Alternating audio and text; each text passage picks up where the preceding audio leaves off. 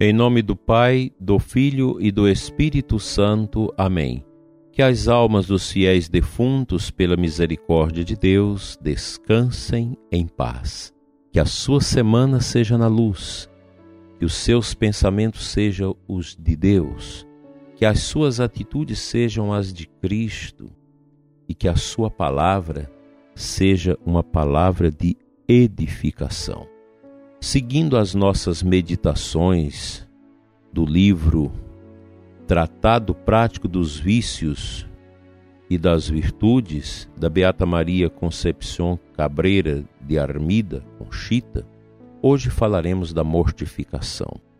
Sofrimento e mortificação têm a ver com a alma, penitência e padecimento com o corpo. A mortificação é a flagelação constante de toda vontade própria.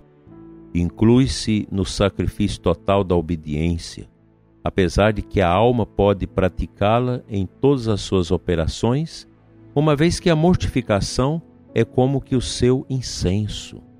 Esta virtude é muito querida pelo meu coração. Cresce e se desenvolve pela prática. É filha predileta do Espírito Santo sua missão é purificar as almas pelo sacrifício. Sua perfeição consiste em que esse sacrifício purificado de todo interesse pessoal suba ao céu pelo puro amor. Esse amor puro tem muitos graus e diferentes extensões. A mortificação é uma grande virtude, filha do sofrimento e irmã do padecimento é o sal com que se temperam todas as virtudes, e sem esse condimento precioso perde o sabor. Embora seja filha também do sofrimento, a mortificação é maior que o padecimento, seu irmão e mais parecida com seu pai, por praticar sua missão no íntimo da alma. A missão da mortificação é divina sua prática leva a alma a um alto grau de perfeição. A alma mortificada é pura, obediente, humilde, penitente, acompanhada por todas ou quase todas as virtudes. A mortificação tem o poder especial de afastar a alma das coisas da terra e atraí-la à presença de Deus. A mortificação é a lenha, o combustível com que a alma se inflama de fogo divino. A mortificação é virtude secreta, que na ocultação e escuridão proporciona grandes progressos. É inimiga do barulho, exercita-se e cresce no silêncio profundo, tem seu assento numa alma pura ou purificada. A mortificação é uma grande virtude mesmo quando pela humildade se mostra pequena, derruba inimigos muito poderosos. É uma virtude guerreira que vai à luta e com a sua espada não repousa em sua missão. Proporciona à alma que a possui méritos infinitos. A mortificação domina os sentidos e afasta as paixões do homem. Penetra até o mais íntimo da alma e vai ainda mais longe, até as regiões mais recônditas, onde reina, exercendo seu mais perfeito domínio e influência. É uma virtude tão forte que se impõe à vontade humana, vencendo-a e subjugando-a. Com seu trabalho e esforço, rende-a, sujeitando-a de tal maneira que o espírito, mil vezes feliz por tê-la como rainha, passa a viver e respirar nela e por ela. Essa virtude atrai infinitas graças celestiais para a alma, que a pratica, não apenas no céu, mas também aqui na terra. Seus inimigos são os mesmos do sofrimento e do padecimento. Entretanto, como fere mortalmente o conforto, a delicadeza e o prazer, a mortificação usa todas as suas armas para se defender heroicamente, apoiando-se na humildade e na constância. Veja que beleza extraordinária este ensinamento.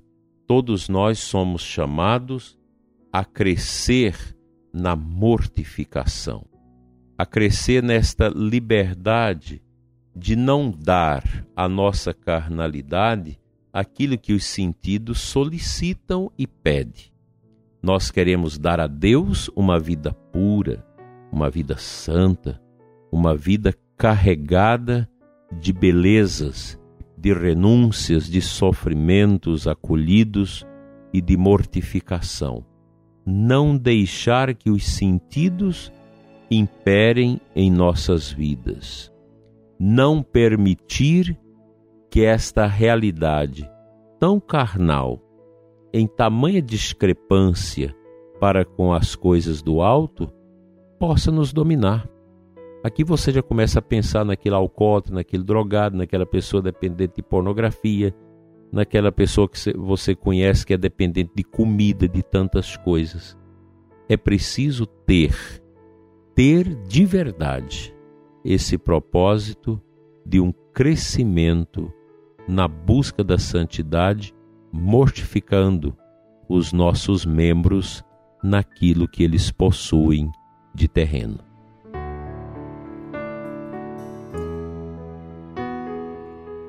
O Salmo 91, versículo 13, 14, é a aclamação da antífona de entrada da missa de hoje.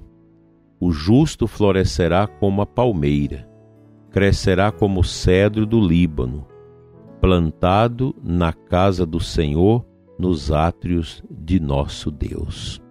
Quem que é o justo?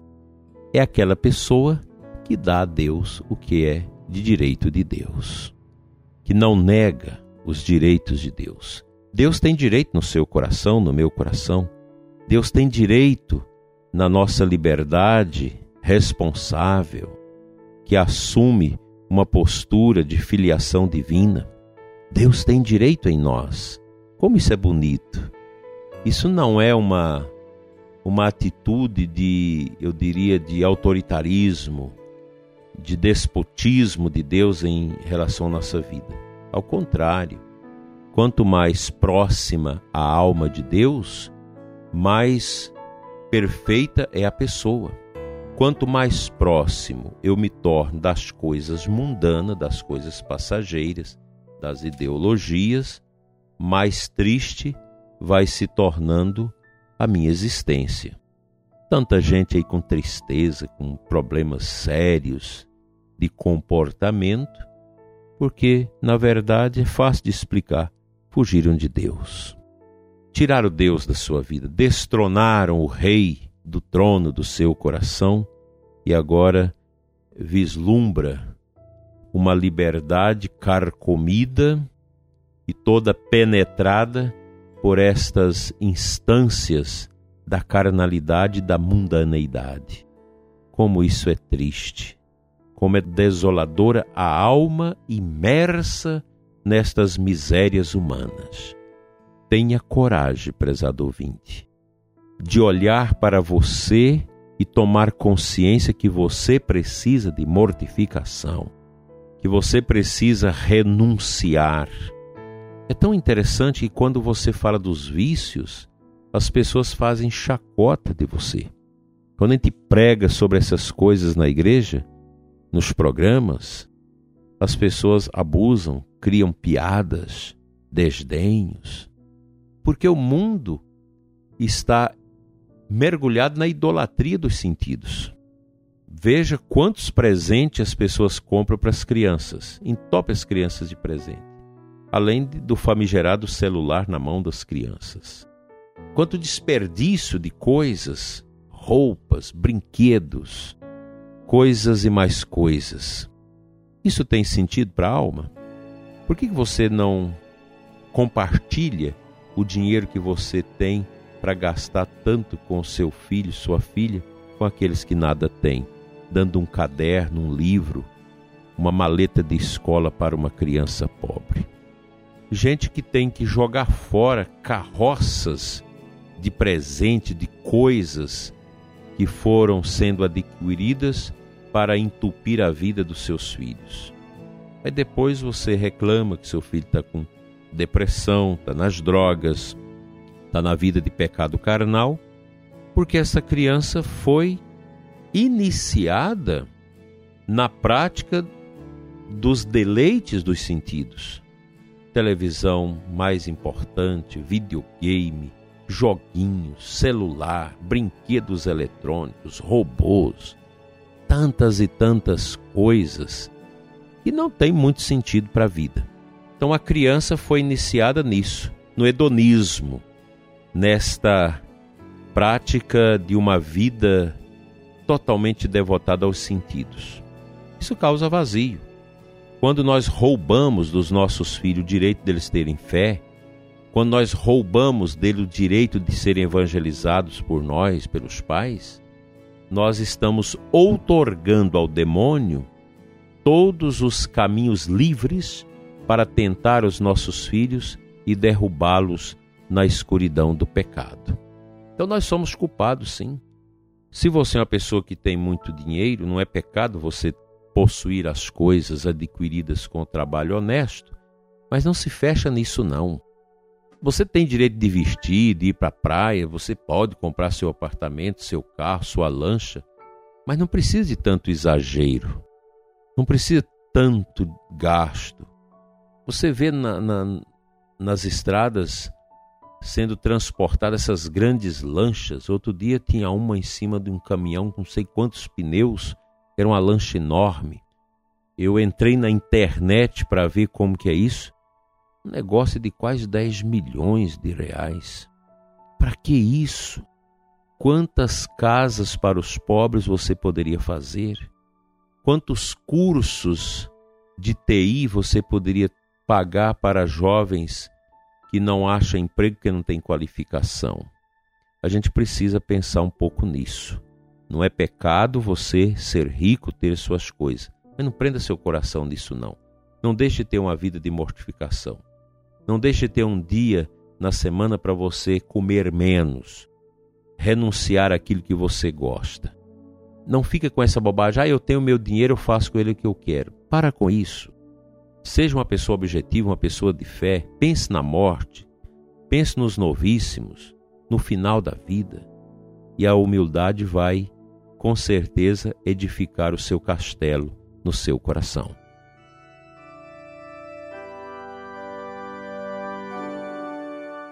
Senhor nosso Deus, nós somos pobres de espírito. Nós somos ainda agarrados, Senhor, às coisas passageiras. Misericórdia, Senhor. Venha em nosso auxílio, cura-nos, liberta-nos de todas estas fraquezas que destrói a nossa alegria, a nossa felicidade em Ti, Senhor. Abra os nossos olhos, ó Pai, com a força do Teu Espírito, na glória do Teu Filho, Jesus, para que possamos ver como o Senhor quer que vejamos. E não deixe que os nossos corações sejam entorpecidos pelo império deste mundo caduco e imperfeito, mas sim que o nosso coração seja edificado na glória da humildade, da mortificação e da entrega total a Ti, Senhor. Amém.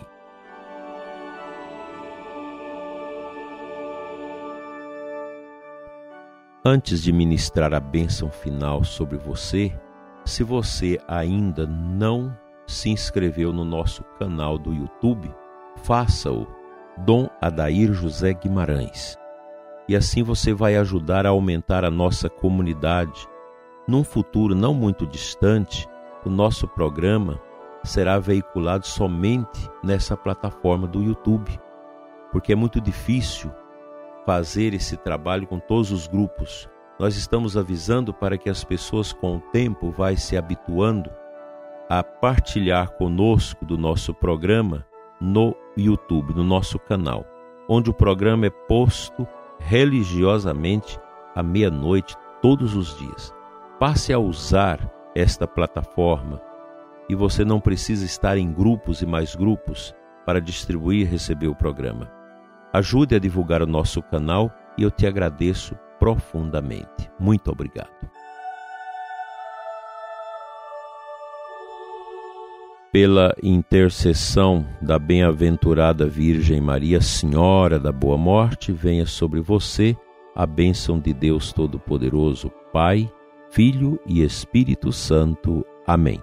Até amanhã, se Ele nos permitir.